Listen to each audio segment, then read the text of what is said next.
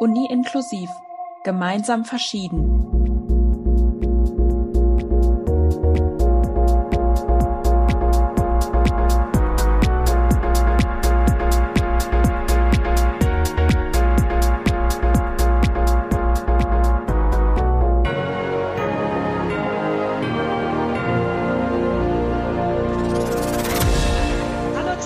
Schön, dass ihr wieder oder das erste Mal eingeschaltet habt bei dem Podcast der Inklusionstutorinnen der WWU gemeinsam verschieden.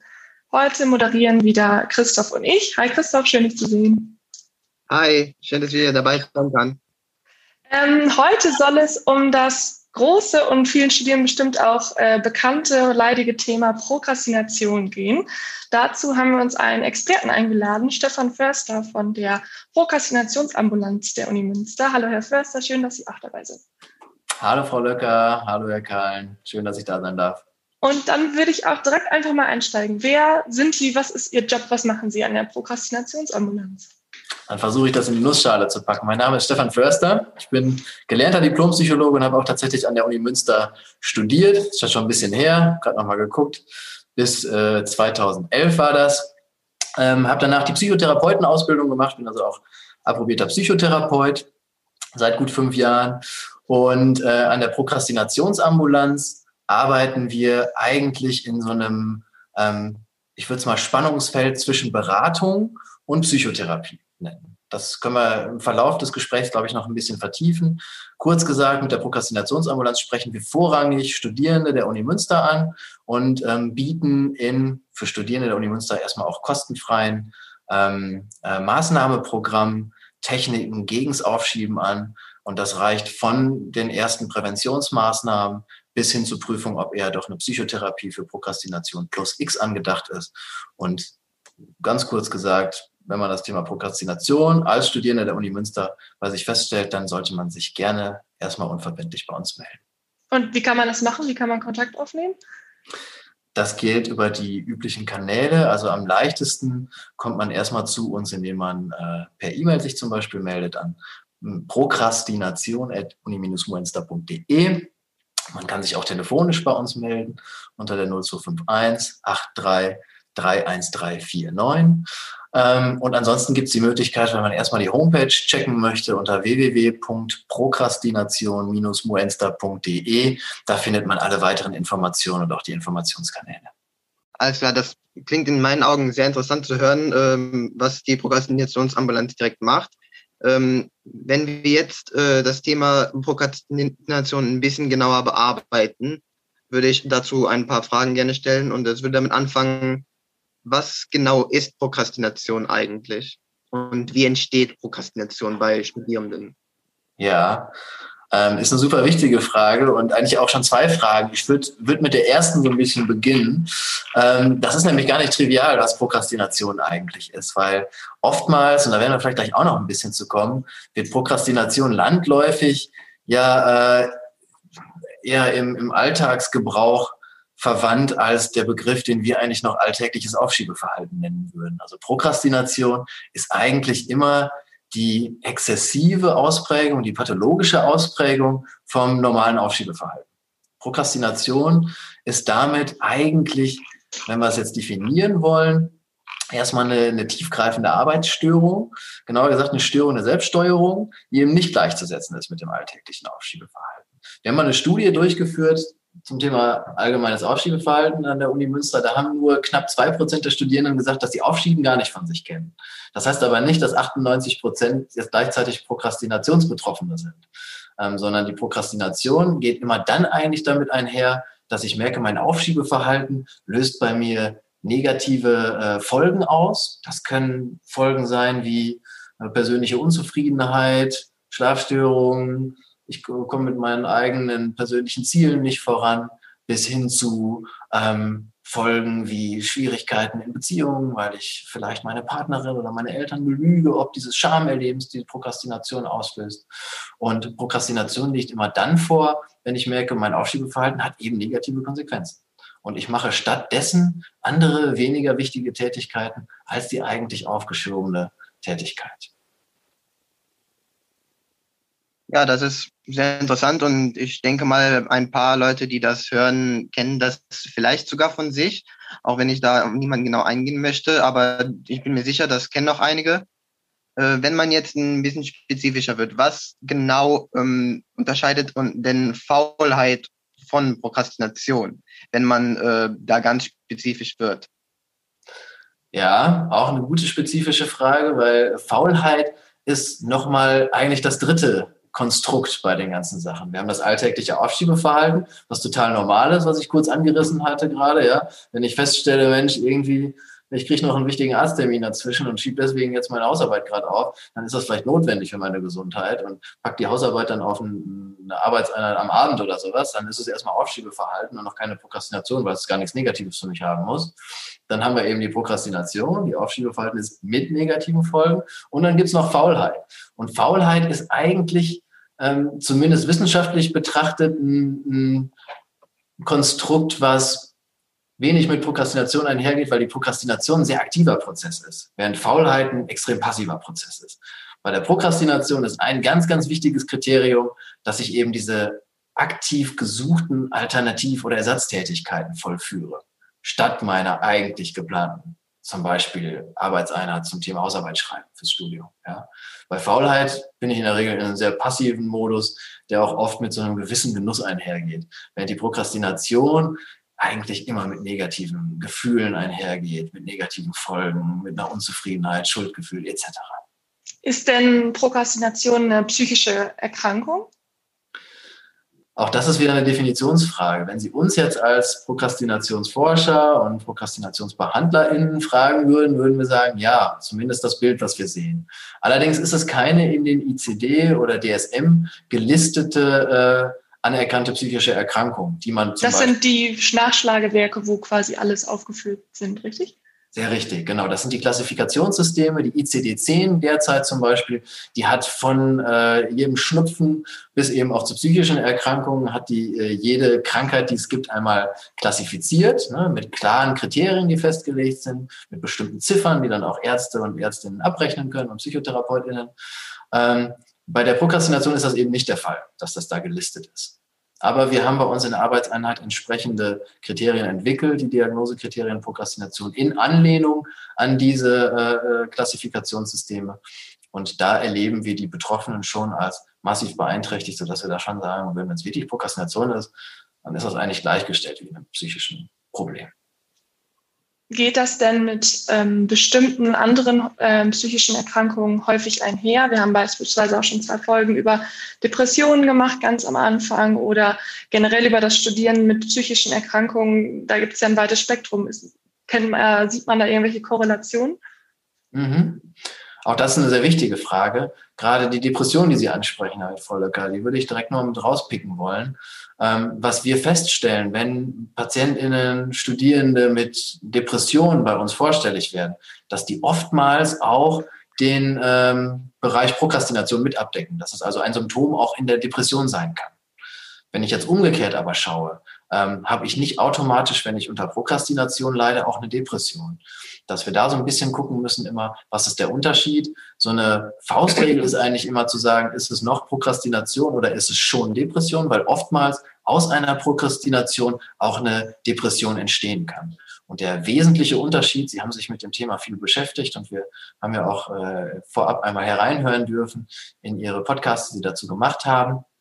Ähm, so dass ich sagen würde, wichtiger Punkt ist, in der Depression merke ich, dass alle meine Lebensbereiche, alle Domänen eigentlich beeinträchtigt sind. Durch Antriebsmangel, durch Interessenverlust, durch Lustlosigkeit, durch schwierige Stimmung, ja, die oftmals eher in einen neutralen Bereich oder auch in einen traurig geprägten Bereich geht und so weiter, was depressive Symptomatik angeht. Bei der Prokrastination habe ich die Antriebslosigkeit auch, aber oftmals eng umrissen nur für einen Bereich, zum Beispiel für mein, äh, meine Domäne Studium. Ja.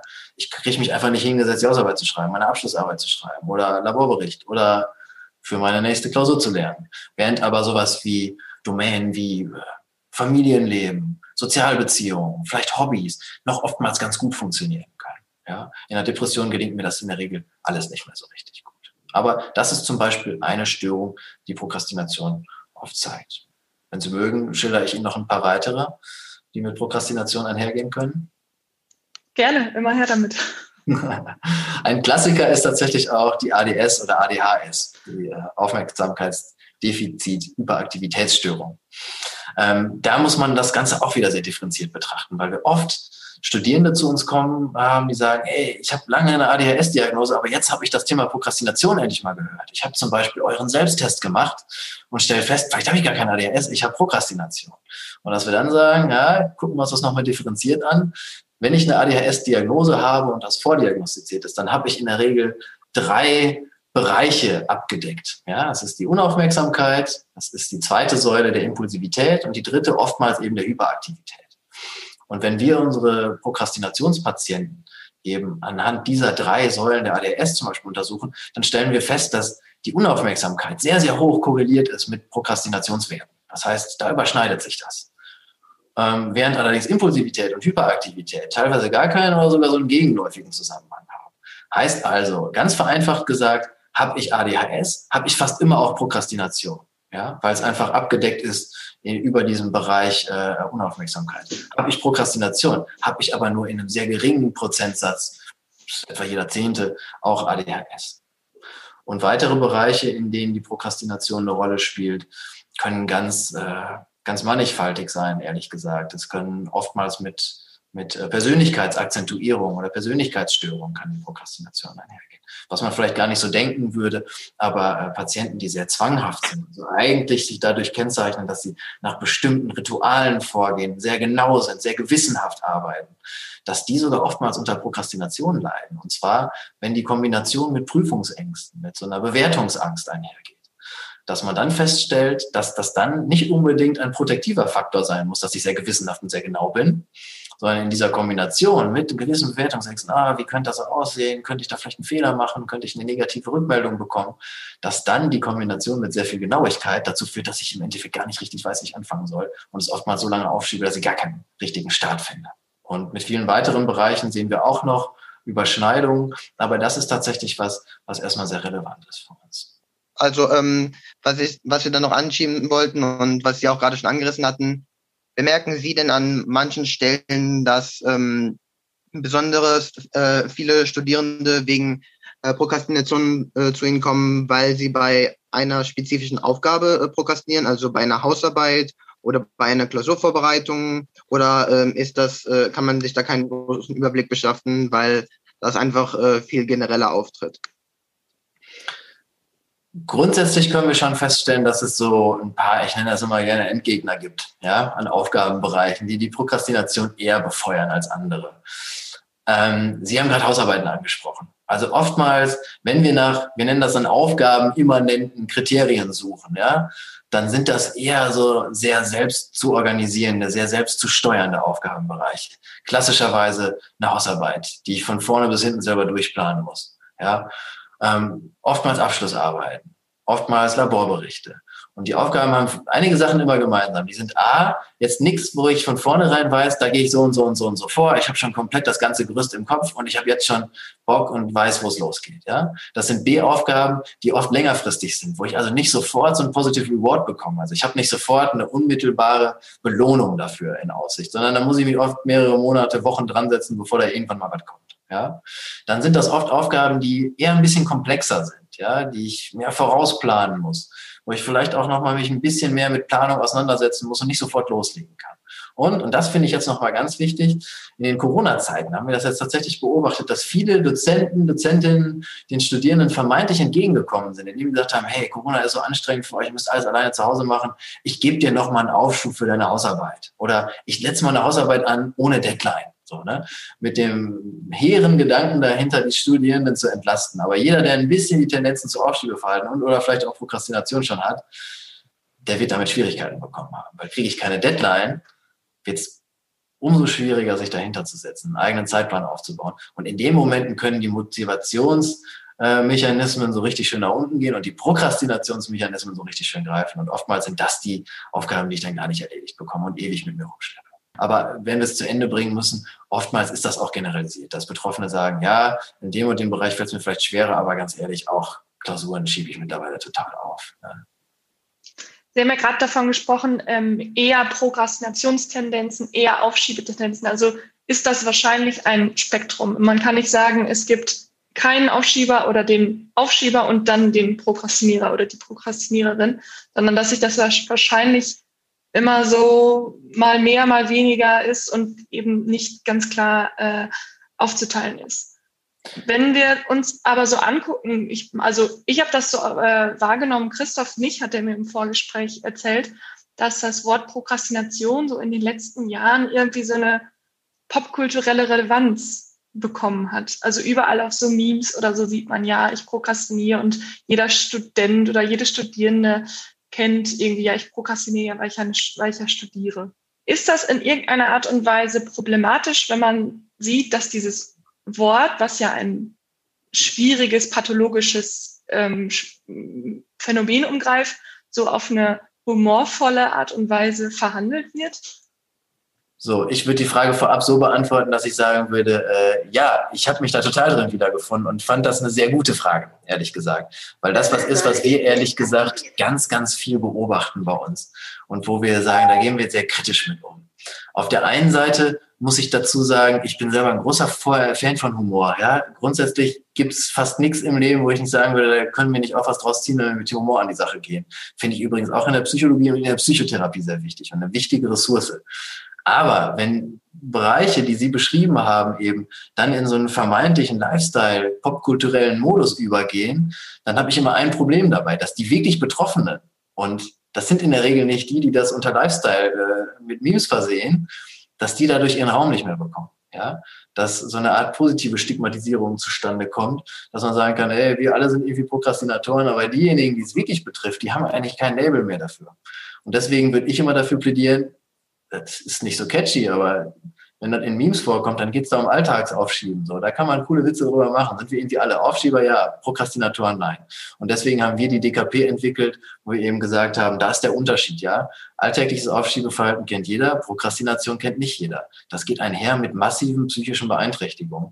Und die Betroffenen, mit denen ich spreche, die wirklich unter Prokrastination leiden, die haben das manchmal, dass sie sagen, ja, kann ich ein bisschen drüber, drüber schmunzeln noch so. Aber in der Regel ist das was super schambehaftetes. Ist das was, wo ich eben nicht gerne offen drüber rede? Ist das was, was damit verbunden ist, dass ich mit meinen eigenen Zielen nicht vorankomme, dass ich unzufrieden mit mir selber bin?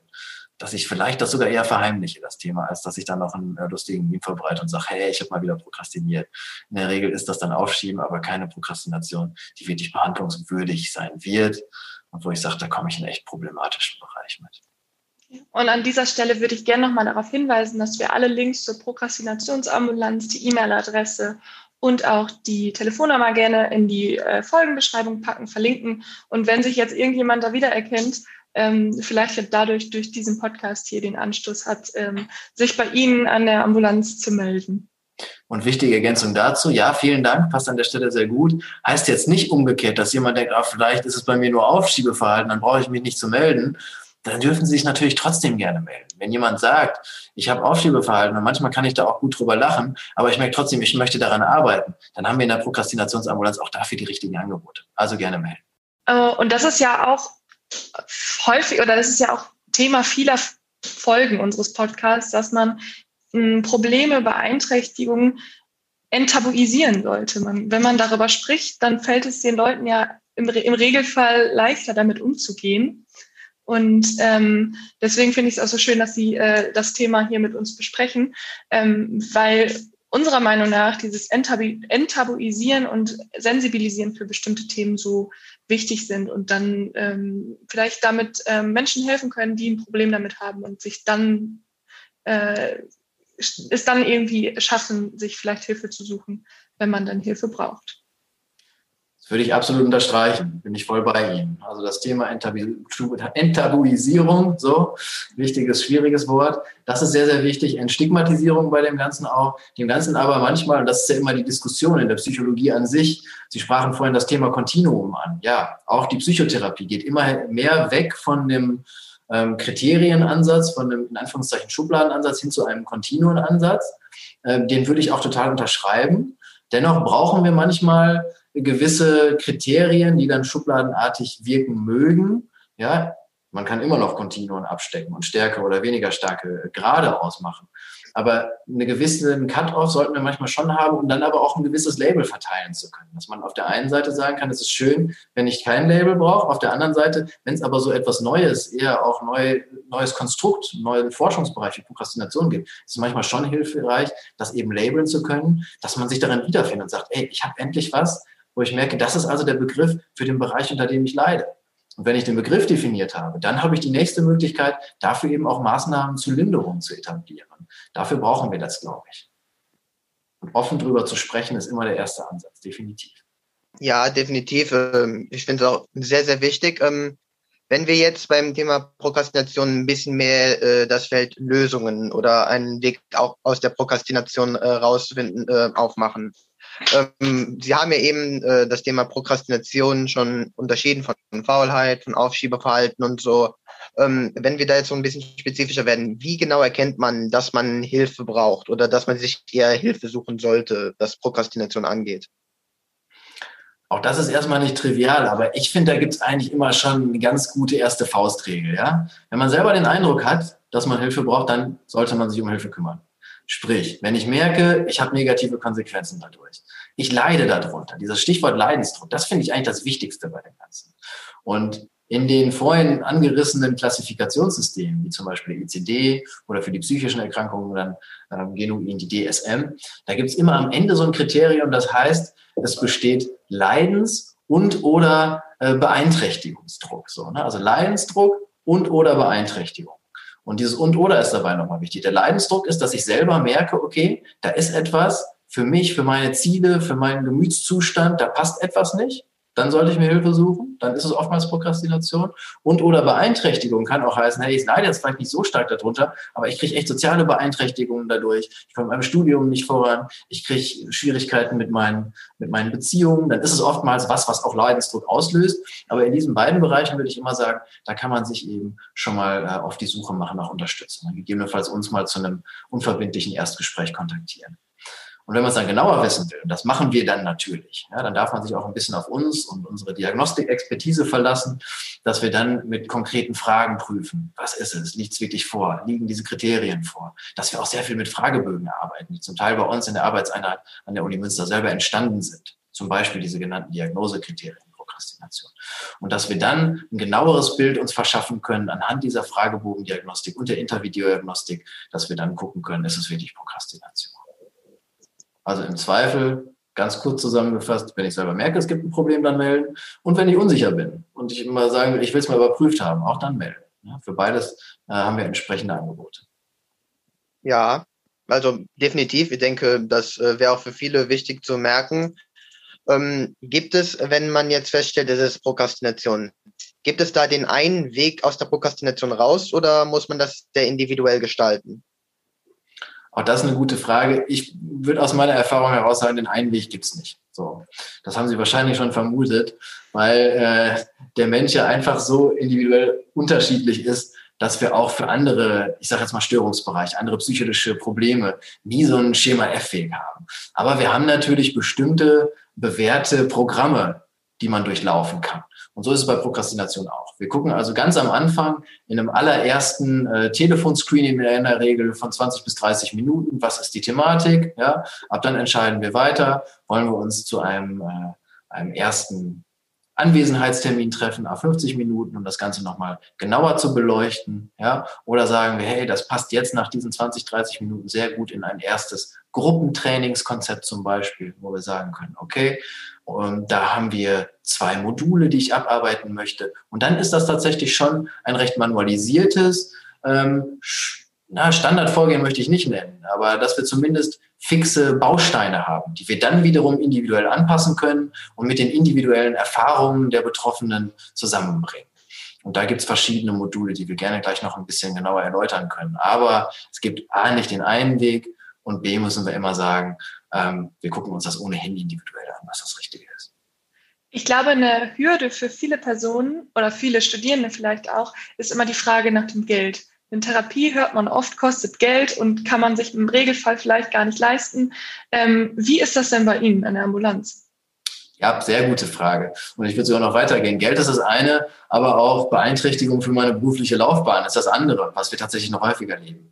Ähm, also da kann ich tatsächlich beruhigen. Bei uns an der Prokrastinationsambulanz, gerade die Spezialangebote für Studierende der Uni Münster, die sind kostenfrei für alle Studis. So, das heißt, bei uns kann man sich zum Erstscreening im Zweifel sogar anonym melden. Ja, dann machen wir hier ein Erstscreening telefonisch, vereinbaren einen Termin und gucken uns das Ganze in Ruhe an. Ja, und dann haben wir eigentlich zwei Bereiche. Das, was ich eingangs gesagt hatte. Wir sind in dem Spannungsfeld zwischen Beratung und Psychotherapie. Ähm, wir sind als äh, Prokrastinationsambulanz eine Spezialambulanz der allgemeinen Psychotherapieambulanz. Und in der Psychotherapieambulanz werden alle ambulanten Störungsbereiche behandelt, von der Depression über Zwangsstörungen, Angststörungen, also wie Prüfungsangst zum Beispiel, bis hin zur Persönlichkeitsstörung. Das wird dann in der Regel mit den Krankenkassen abgerechnet. Meistens sind es die äh, gesetzlichen Krankenversicherungen, aber es gibt auch einen bestimmten Bereich für private Krankenversicherungen dann muss man es auch schon nicht bezahlen, weil es die Krankenkasse übernimmt. Das ist aber dann der Fall, wenn eben Prokrastination plus X vorliegt. Wenn ich zum Beispiel eine, mindestens eine Anpassungsstörung habe oder eine Depression, wo auch Prokrastination eine Rolle spielt. Dann wird in diesem Psychotherapie-Kontext auch Prokrastination behandelt.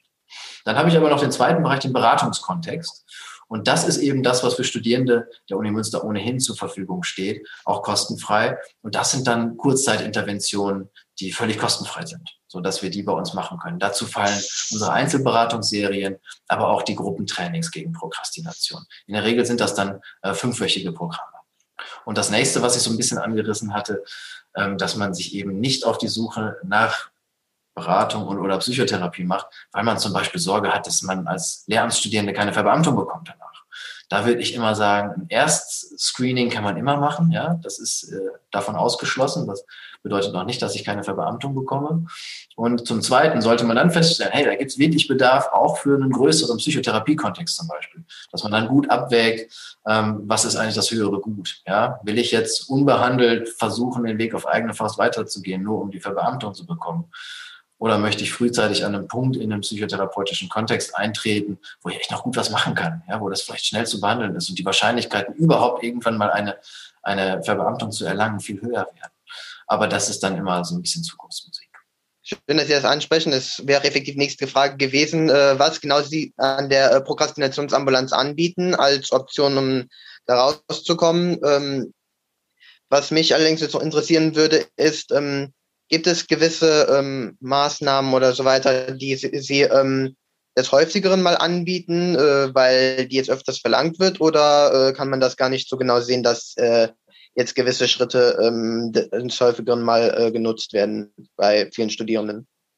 Doch, das finde ich tatsächlich eine gute äh, Frage sogar. Also grundsätzlich kann man sagen, ich habe jetzt ja grob nur gesagt, wie unser unser Setting aussehen kann. Wenn man sagt, ey, ich habe Bock auf eine Gruppe, so, ich kann mich da gut vorstellen und ich möchte vielleicht auch erleben, dass ich nicht alleine bin mit dem Thema. Ja, Sie sprachen vorhin Lifestyle an zum Thema Prokrastination oder so ein bisschen popkulturelle Relevanz. Ähm, oftmals erleben wir genau das Gegenteil, dass davon geredet wird. Ich dachte immer, ich bin der Einzige so. Ne? Ich habe eher den Eindruck gehabt, um mich herum, wann immer ich mit denen gesprochen habe oder zusammen gelernt habe, die waren viel weiter, die waren viel strukturierter.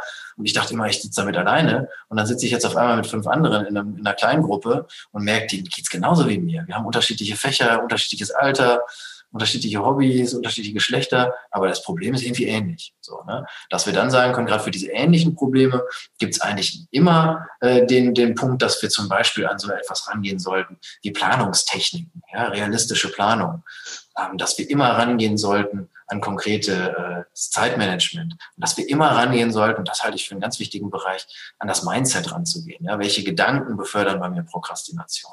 Sind das erlaubniserteilende Gedanken wie, hey, ich habe ja noch Zeit, sind ja noch sechs Wochen, so, ne? Und das verleitet mich dazu.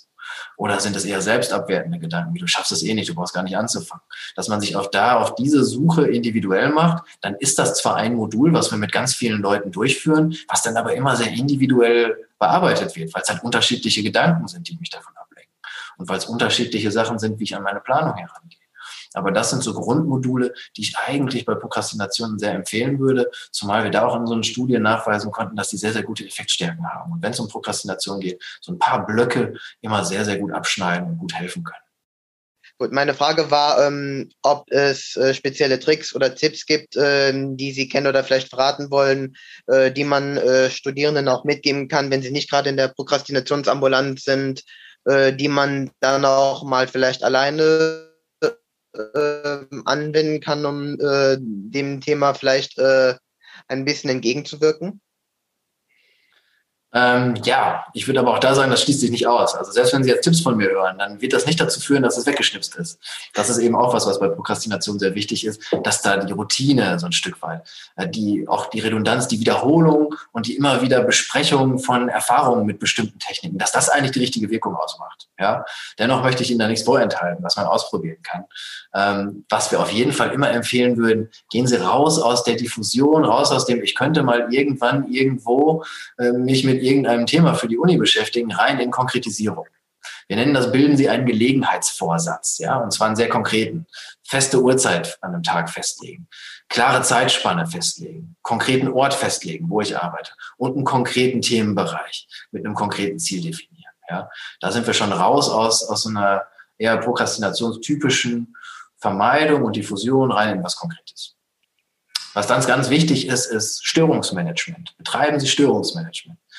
Gucken Sie, was lenkt Sie ab. Seien Sie ehrlich mit sich selber. Schauen Sie, wenn Sie wissen, ich habe mein Handy immer daneben anliegen mit all den Social-Media-Kanälen, die es so gibt, dann überlegen Sie sich, antizipieren Sie, was bringt mich raus und wie kann ich dem vorbeugen. Ja? Und wenn ich im Zweifel das Handy an die Seite packe. Ja?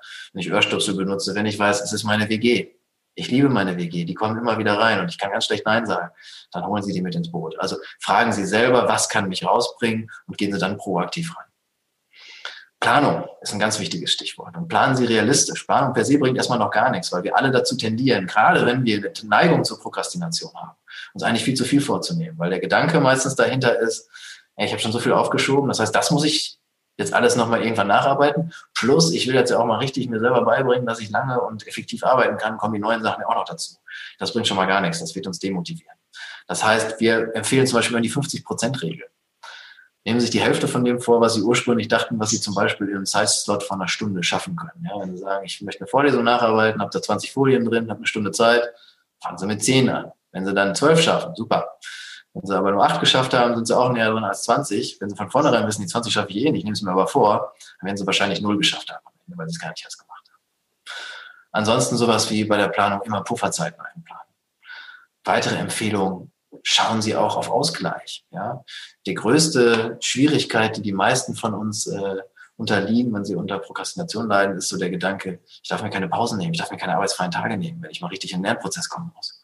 Das geht nach hinten los, wird nicht funktionieren. Das heißt also auch da von vornherein freie Zeiten reinplanen, Pufferzeiten, wenn mal was länger dauert. Ab dann sind wir im realistischen Bereich. Und hinterfragen Sie immer wieder Ihr Mindset. Seien Sie ehrlich mit sich selber, hinterfragen Sie die Gedanken, die dazu kommen gucken Sie drauf, seien Sie nicht zu, zu negativ, zu kritisch mit sich selbst. Und im Zweifel, wenn Sie merken, ja, das sind ein paar Sachen, die helfen mir und da möchte ich aber gerne vertieft dran, dann äh, hinterfragen Sie auch den Gedanken, ob Sie nicht schon lange aufgeschoben haben, sich mal bei der Prokrastinationsambulanz zu melden. Denn auch das ist immer mal wieder der Fall. Ähm, wenn ähm, wir diese Trips, äh, Tipps oder Tricks anwenden, also Planung zum Beispiel und allem, heißt das, dass die äh, Prokrastination, äh, die ähm, wir dann betreiben, erleben, nicht ganz so schlimm wird, also nicht äh, immer deutlicher wird? Oder schaffen wir es damit eventuell sogar, dass wir gar nicht mehr prokrastinieren? Oh, das ist eine gute Frage. Ja, äh, das ist individuell immer unterschiedlich. Grundsätzlich birgt das das Potenzial, dass wir da richtig rauskommen. Ja, ich werde jetzt mal nicht so den 20er Jahre Psychiatriebegriff der Heilung verwenden, weil das haben wir in der Psychologie selten. Aber was wir immer schaffen damit, ist erstmal einen fairen Umgang zu sich selbst zu finden, ein paar konkrete Strategien mit an die Hand zu bekommen, die fast garantiert zu Besserung führen würden. Und Besserung ist aber auch immer eine Definitionsfrage. Ja? Also das, darum geht es auch auf einer Metaebene. Was ist überhaupt mein Ziel, wenn ich bei uns in eine Beratung komme? Und oftmals ziehe ich dann schon den Zahn und sage, hey Leute, wenn wir ein Fünf-Wochen-Programm machen, dann wird es nicht darauf hinauslaufen, dass sie danach alles weggeschnipst haben und dass sie nie wieder die Tendenz zum Aufschiebenverhalten zeigen. Das wird es nicht geben. Aber vielleicht zu überlegen, dass ich für mich selber realistische Kriterien erreiche, was für mich ein Rahmen ist, dass ich vielleicht raus aus der Prokrastination nur in leichtes Aufschiebeverhalten komme, dann halte ich das für realistisch. Aber im Endeffekt geht es darum, das sind keine Techniken, die, äh, die wie eine Wunderpille wirken, sondern die wiederum ein Stück weit erfordern, dass ich mich auseinandersetze, dass ich mich selbst beobachte, dass ich etwas ausprobiere. Da kann immer mal was schiefgehen und dafür nehmen wir uns immer genug Zeit, auch das auszuwerten.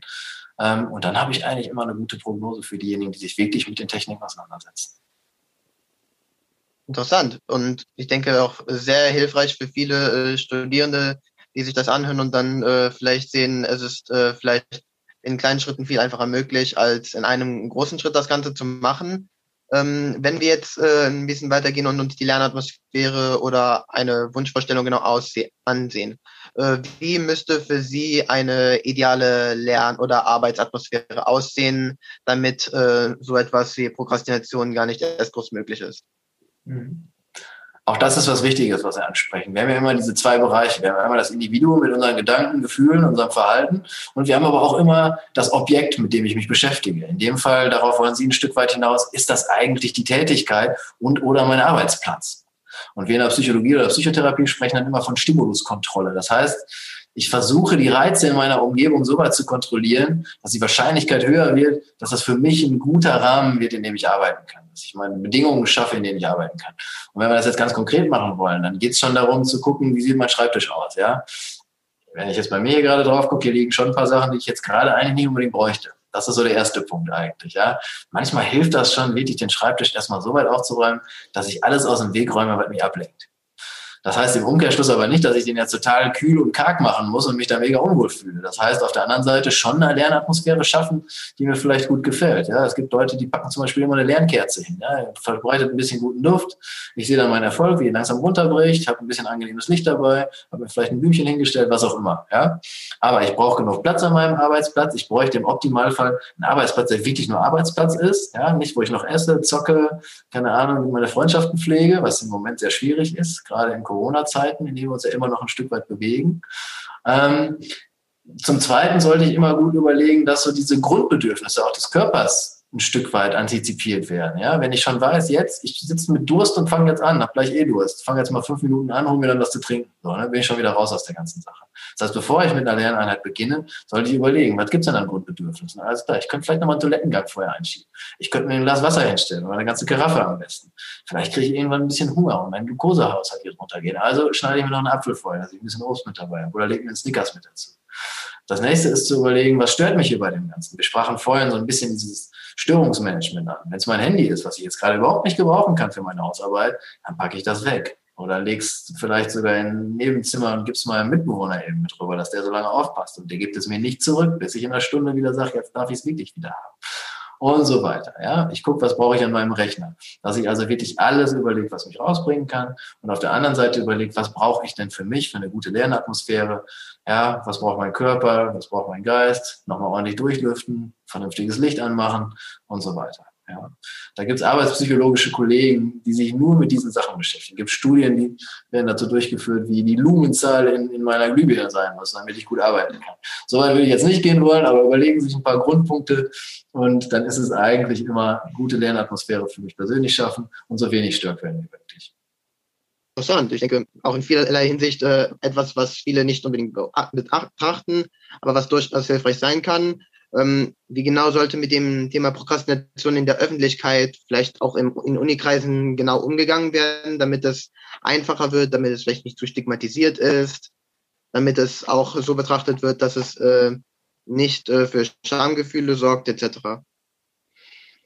Ich glaube, da ist tatsächlich das, was wir vorhin schon mal so kurz hatten, der offene Umgang ist mal das A und O. Ne? Dass wir da wirklich sagen, Thema Prokrastination ist was, wo ein relevanter Teil der Studierendenschaft, aber auch in der Berufstätigen, aber gerade eben auch der Studierenden darunter leidet. Das heißt, wir müssen sie irgendwie auf den Tisch bringen. Wir sollten darüber informieren, wie Sie das zum Beispiel jetzt tun, über Ihren Podcast. Wir haben über unser Präventionsprogramm in der Uni Münster tatsächlich verschiedene Kanäle, dass wir schon bei den Erstis vorstellig werden, wenn es um die Erstsemesterbegrüßung geht, dass wir in bestimmten Studiengängen äh, bestimmte Präventionsmaßnahmen anbieten, in den Erstsemesterveranstaltungen ähm, dass wir von vornherein Bescheid geben über Mentorenprogramme, über Tutorenprogramme, dass es eben klar immer um das Was lerne ich geht, aber auch ein Stück weit um das Wie lerne ich geht. Und dass das Sachen sein können, die Prokrastination durchaus schon äh, von vornherein unwahrscheinlicher machen können. Also dass man da überlegt, was beugt vor, da, damit reinzugehen.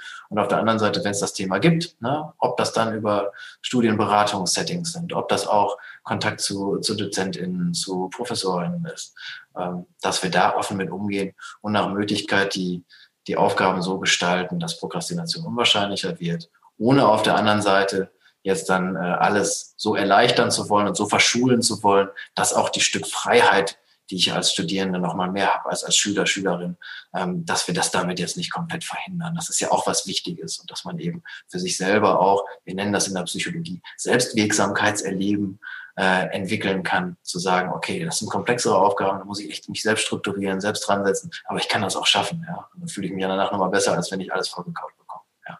Dass wir da also die richtige Waage finden zwischen Strukturierung, die vorgegeben wird, äh, auch von der Uni, aber auf der anderen Seite auch Anregen zu, zu, eigener, zu eigenen Skills, die man sich eben aneignen kann. Und da können wir eben eine Anlaufstelle sein, um das zu unterstützen.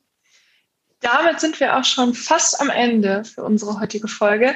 Ähm, bis jetzt, ich fand das äh, Gespräch super interessant, äh, aufschlussreich und bestimmt hilfreich für den einen oder anderen, der hier zuhört.